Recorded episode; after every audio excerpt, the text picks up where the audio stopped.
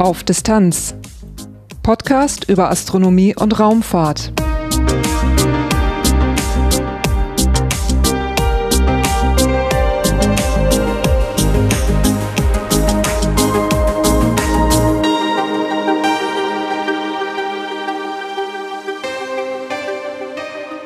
Hallo und willkommen bei Auf Distanz. Dieses ist Episode 58, erschienen am 20. Dezember 2021. Die heutige Folge ist keine reguläre Folge dieses Podcasts. Stattdessen kommt hier, wie in einigen Jahren zuvor, ein Beitrag für den Podcast Adventskalender. Da geht es um Objekte am Winterhimmel und es gibt da auch einen ganz kleinen weihnachtlichen Bezug. Danach berichte ich noch ein bisschen von den letzten Monaten. Hinter den Kulissen war hier etwas mehr los, als man das nach außen merkte, aber das Ganze hat auch einen Vorteil, es soll natürlich zu neuen Podcast-Episoden führen. Aber dazu am Schluss ein bisschen mehr. Nun geht's erstmal zum Podcast Adventskalender. Durch die Sendung führt sie Lars Naber. Titelthema Schauen wir nachts an den klaren Himmel, dann sehen wir hoffentlich Sterne. Je nach Dunkelheit, Durchsichtigkeit des Himmels, Gewöhnung des Auges, Lichtverschmutzung und so weiter sind das ein paar hundert bis etwa 2000 Stück. Dabei sehen wir mit dem bloßen Auge nur eine winzig kleine Auswahl. Das sind aber schon genug, damit das menschliche Gehirn Dinge zu erkennen glaubt. So werden mit ein bisschen Fantasie aus zufälligen Sternanordnungen Motive. Und dann sieht man scheinbar Menschen, Tiere, Werkzeuge und vieles, vieles mehr. Einige dieser Anordnungen sind Sternbilder, aber nicht alle. Zumindest nicht nach Definition. Darum schauen wir da mal eben drauf. Man unterscheidet zwischen Asterismen und Sternbildern. Asterismen sind Gruppen von eher auffälligen Sternen, in denen man dann ein Motiv zu sehen glaubt. Der große Wagen ist ein sehr bekanntes Beispiel dafür. Aber der große Wagen ist nach offizieller Definition kein Sternbild. Die Sternengruppe, die wir als großen Wagen kennen, gehören mit einigen anderen Sternen zum Sternbild Großer Bär. Und der ist dann ein offizielles Sternbild. Von diesen offiziellen Sternbildern gibt es insgesamt 88 Stück. Nun zurück zum Himmelsanblick. Allein in unserer eigenen Galaxie, der Milchstraße, gibt es schätzungsweise 200 Milliarden Sterne. Stellen wir eine Kamera nach draußen und fotografieren einfach den Himmel mit einer längeren Belichtungszeit, dann werden auf dem Bild schon viele weitere Sterne sichtbar, als man mit dem bloßen Auge sehen würde. Vergrößern wir einen Himmelsausschnitt und sammeln wir wieder Licht, dann sehen wir nochmal viele, viele Sterne, die wir vorher nicht erkennen konnten. Und wie könnte es anders sein? Auch hier glauben wir wieder Anordnungen zu sehen, die uns bekannt vorkommen können. Und da habe ich jetzt nur ein Beispiel rausgesucht. Leider ist es ohne Hilfsmittel nicht zu sehen, aber schon mit einem Feldstecher kann man hier etwas Erfolg haben. Los geht's im Winter in südlicher Richtung mit dem Sternbild Orion. Wenn man sich das anschaut, dann kann man mit etwas Fantasie eine menschliche Figur erkennen. Zwei Schultern, zwei Füße und in der Mitte ein Gürtel aus drei Sternen. Dieses Sternbild ist eine sehr, sehr prägnante Figur am nächtlichen Winterhimmel. Zieht man zwischen den beiden Schultersternen eine Linie und verlängert diese weiter nach links, stößt man nach ungefähr zweimal dem gleichen Abstand auf zwei Sterne. Die beiden gehören zum Sternbild kleiner Hund, aber den schauen wir uns gerade nicht genauer an. Wenn man sich aber diese gedachte Linie nochmal anguckt, ungefähr in der Mitte dieser Linie liegt ein Bereich, der zum Sternbild Einhorn gehört. Und wenn man von dieser Mitte ein klein wenig nach oben geht, kann man unter guten Beobachtungsbedingungen schon mit geringerer Vergrößerung einen kleinen Fleck erkennen. Dieser Fleck besteht aus mehreren Einzelobjekten und trägt die Bezeichnung NGC 2264. Dieses Objekt wurde am 18. Januar 1784 von Wilhelm Herschel entdeckt. NGC steht kurz für New General Catalog und der Name verrät es schon, es ist ein Katalog, eine Zusammenstellung. Enthalten sind astronomische Nebel, Sternhaufen und Galaxien. NGC 2264 ist ungefähr 2700 Lichtjahre entfernt. Eines der Einzelobjekte darin ist der Konusnebel. Den kann man aber nicht einfach so beobachten, leider. Der Konusnebel ist eine Dunkelwolke, sie erscheint also dunkler als die Umgebung. Die wird man unter normalen Bedingungen nicht oder kaum erkennen. Hier braucht es sehr gute Beobachtungsbedingungen, deswegen erfolgt der Nachweis meistens fotografisch. Der Name Konusnebel deutet es schon an, dieser Nebel ist kegelförmig.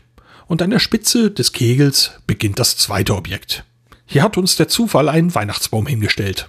Genauer gesagt, den Weihnachtsbaum Sternhaufen. Er scheint für uns zwar auf dem Kopf zu stehen, aber hier stehen Sterne in einer Anordnung zusammen, die für uns einfach wie ein Weihnachtsbaum aussieht. In Wirklichkeit sind das recht junge Sterne in einem Sternentstehungsgebiet. Recht jung heißt hier, sie sind vermutlich weniger als 100.000 Jahre alt. An der Wurzel des Baumes findet man viele Sterne nahe beieinander. Diese Anordnung wird manchmal Snowflake Cluster genannt, also Schneeflockenhaufen. Eine offizielle Bezeichnung ist das aber nicht und ich finde, man braucht zum Erkennen einer Schneeflocke hier einen großen Haufen Fantasie.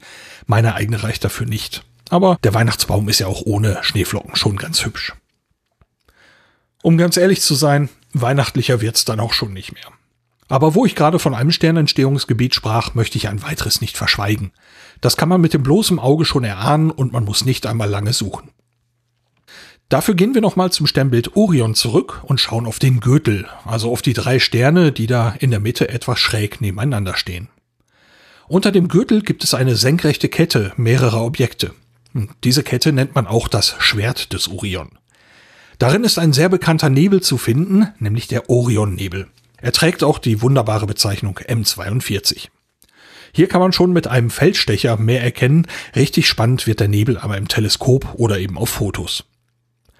Innerhalb des Nebels kann man bei guten Bedingungen etwas erkennen, das wie ein Stern aussieht. Vergrößert man das aber stark genug, dann kann man ein kleines Trapez aus Sternen erkennen. Das sind eigentlich vier Sterne. Die sind recht jung, vielleicht so ein bis zwei Millionen Jahre alt. Zum Vergleich, unsere Sonne ist mit etwa 4,5 Milliarden Jahren ungefähr 2000 Mal älter. Der hellste dieser Sterne im Trapez heißt Theta 1 Orionis C und besteht eigentlich wieder aus mehreren Sternen. Der sorgt mit seinem UV-Licht am stärksten für das Leuchten des Orionnebels. Sein Sonnenwind ist etwa 100.000 Mal stärker als der unserer Sonne. Die Teilchen in diesem Wind bewegen sich mit etwa 1000 Kilometer pro Sekunde. Theta 1 Orionis C ist einer der hellsten uns bekannten Sterne. Bei der Beobachtung merken wir das so nicht, denn der ist ein ganzes Stück von uns entfernt, so etwa 1500 Lichtjahre. Zum Schluss schauen wir noch einmal zum Stern Sirius. Dieser Stern sieht nach unserer Sonne für uns am hellsten aus. Sirius liegt im Sternbild Großer Hund. Und wenn man nach ihm schauen möchte, zieht man über den Gürtel des Orion von oben rechts nach unten links eine Linie und verlängert diese immer weiter.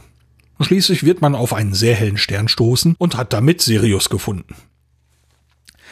Und damit bin ich von dem weihnachtlichen Adventsthema auch schon ordentlich abgeschweift, aber sonst wäre die Adventskalender-Episode auch wirklich kurz geworden. Aufsuchkarten und Bildmaterial zu dieser Podcast-Episode sind auf der Website aufdistanz.de verlinkt, zu finden bei der Episode 58 Sterne und ein Weihnachtsbaum. Und wenn Sie Interesse haben, bei der Gelegenheit noch weitere Objekte mit dem bloßen Auge zu besuchen, in der Adventskalenderfolge von 2017 gibt es den Spaziergang am Winterhimmel. Die ist zu finden als Episode 27 auf aufdistanz.de. Und damit wünsche ich eine schöne Zeit und einen guten Start ins Jahr 2022. Alles Gute. Auf Distanz ganz nah. Und das war's auch schon für diese kleine Sonderausgabe von Auf Distanz. Durch die Sendung führte sie Lars Naber. Auf Distanz ganz nah, das ist immer die Rubrik, wo ich ein bisschen von dem Podcast selber erzähle und da habe ich dieses Mal ein bisschen mehr auf der Liste als sonst. Wie soll ich sagen, es gab noch eine ungeplante Pause. Die letzte Episode ist schon im September erschienen und daran kann man schon ein bisschen erkennen, der Herbst ist nicht ganz so gelaufen, wie ich mir das selbst gewünscht hatte. Ich hatte eine ganze Reihe Ideen für Themen und habe dafür eben auch eine ganze Reihe Anfragen an verschiedene Stellen geschickt für Interviews und Gespräche und alle wurden ausnahmslos positiv beantwortet. Das ist die gute Nachricht. Und ich freue mich natürlich sehr darüber. Aber wir leben in turbulenten Zeiten und so hatte in der letzten Zeit noch niemand Zeit für mich. Und das bedeutet, da stehen noch eine ganze Menge spannender Themen in den Startlöchern und ich bin sehr optimistisch, dass das meiste davon auch noch klappen wird. Nur mit der Planung war es jetzt gerade im Moment nicht ganz einfach. Damit jetzt aber ich ein bisschen überbrücken kann, werde ich wieder Podcast-Episoden mit Kurzmeldungen einschieben und die erste davon sollte eigentlich in den nächsten zwei Wochen kommen. Parallel nehme ich mir aber auch die Liste von Themen und Themenwünschen vor und schaue, ob sich davon aktuell irgendwas machen lässt. Jetzt spreche ich gerade von Episoden, da kann ich auch noch von einer kleinen Änderung erzählen. Ich werde mal versuchsweise den Veranstaltungskalender und die astronomischen Ereignisse weglassen und schauen, wie sich die Episoden dann anfühlen. Das sind ja recht flüchtige Themen und ich sehe in den Statistiken, dass viele Episoden auch nach Jahren noch angehört werden und da helfen diese flüchtigen Themen überhaupt nicht mehr weiter. Aber diese Infos sind natürlich nicht aus der Welt. Bei der Vereinigung der Sternfreunde und auch bei der Sternzeit ist das alles fertig aufbereitet nachlesbar und ich vermute, da kann man auch einfach besser nach Bedarf nachschauen. Das wäre es eigentlich schon zu den kleinen Änderungen hier. Ich hoffe also, es geht schnell und bald weiter. Wie gesagt, es sind ein paar wirklich tolle Themen in der Liste und ich hoffe, da kommt jetzt kurzfristig was zustande. Danke möchte ich sagen an alle, die Geduld mit mir hatten und mit dem Projekt, dass es zwischendurch mal hakte. Äh, dieses Jahr war sehr turbulent. Wir leben derzeit noch in dieser elenden Corona-Pandemie. Ähm, meine Partnerin und ich sind umgezogen. Das war auch ein relativ großes Projekt. Aber inzwischen sind wir gut angekommen. Das hält mich nicht mehr auf. Also ich hoffe, es geht bald schnell weiter. Danke möchte ich außerdem noch sagen für finanzielle Unterstützung. Da sind mehrere eingegangen und vielen herzlichen Dank dafür an Sven, Ralf und Dennis. So viel zu dieser Folge dann von Auf Distanz. Wie erwähnt, gibt es beim nächsten Mal dann eine Folge zu Kurzmeldungen aus Astronomie und Raumfahrt. Bis dahin, danke fürs Reinhören und bis bald. Ich wünsche Ihnen schöne Feiertage und einen guten Start ins neue Jahr und viel Gesundheit. Tschüss. thank you